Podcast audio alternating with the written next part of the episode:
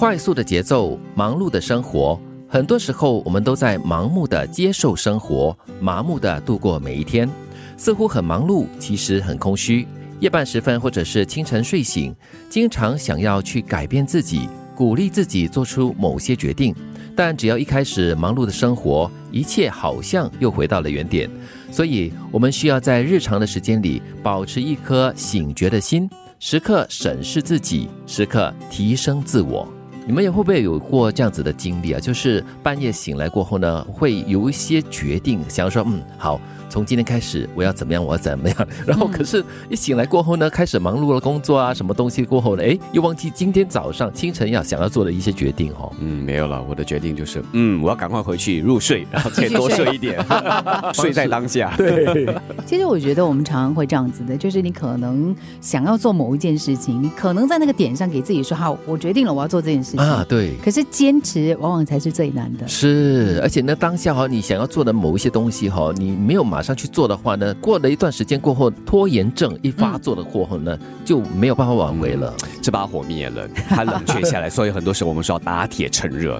当你这个 passion 或者是你的冲动来的时候，要把握住，然后赶快迈出第一步。对，我现在学会一件事情，就是当我决定想要做一件事情的时候，就在我的行事历上定下一个日期。嗯，就一定要在那个日期做这件事。就是他一到的时候呢，他就会提醒你嘛，对不对？嗯，那也是不错。提到了这个很忙碌、庸庸碌碌的生活。也要看工作性质吧，像我们这种是以这个 project 个别的活动来设定的话，嗯，你可能你会忙，可能忙这一两个星期，最了不起几个月，嗯，之后就过了。对对。但有一些人，他们工作就是日以继夜的，三百六十五天，年复一年，一个接一个的。对，如果是这样子的话，真的是好好的去想一想，这份工作是不是你要的，嗯，他给不可以给你满足感？不然的话，可能要试着去调整。不在人生不顺时做重要决定。也不要在情绪高涨时做决定，要看自己的能力范围所能够承受的程度，以适合自己的步调，用自己喜欢的方式追求自己感兴趣的事物。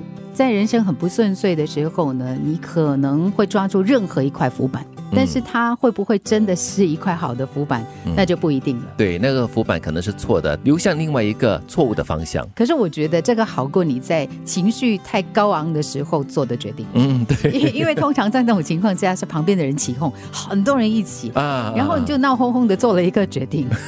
反正就是情绪在两极化的时候呢，都不宜做重要的决定。对，除非你可以是那种很理智的跳出来，以第三者的方式来看。这件事情，温暖的人鼓舞着更多的人去做善良可爱的人。真正懂得不需要解释，通过年华的洗礼，我们都会成为另外一个自己。该遗忘的都会遗忘，该记忆的都会永存心中。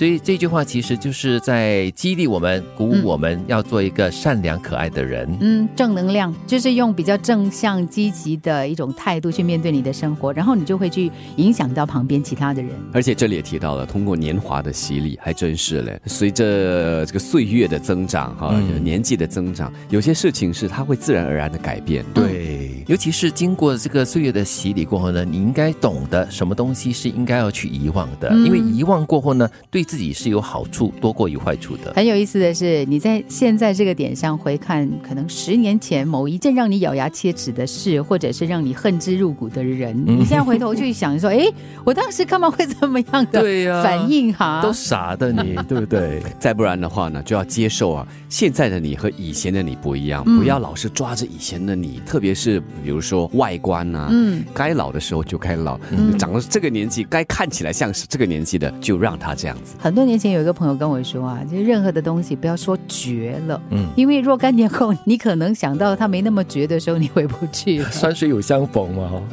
快速的节奏，忙碌的生活，很多时候我们都在盲目的接受生活，麻木的度过每一天，似乎很忙碌，其实很空虚。所以，我们需要在日常的时间里保持一颗醒觉的心，时刻审视自己，时刻提升自我。不在人生不顺时做重要决定，也不要在情绪高涨时做决定。要看自己的能力范围所能够承受的程度，以适合自己的步伐，用自己喜欢的方式追求自己感兴趣的事物。温暖的人鼓舞着更多的人去做善良可爱的人。真正懂的不需要解释，通过岁月年华的洗礼，我们都会成为另外一个自己。该遗忘的都会遗忘，该记忆的都会永存心中。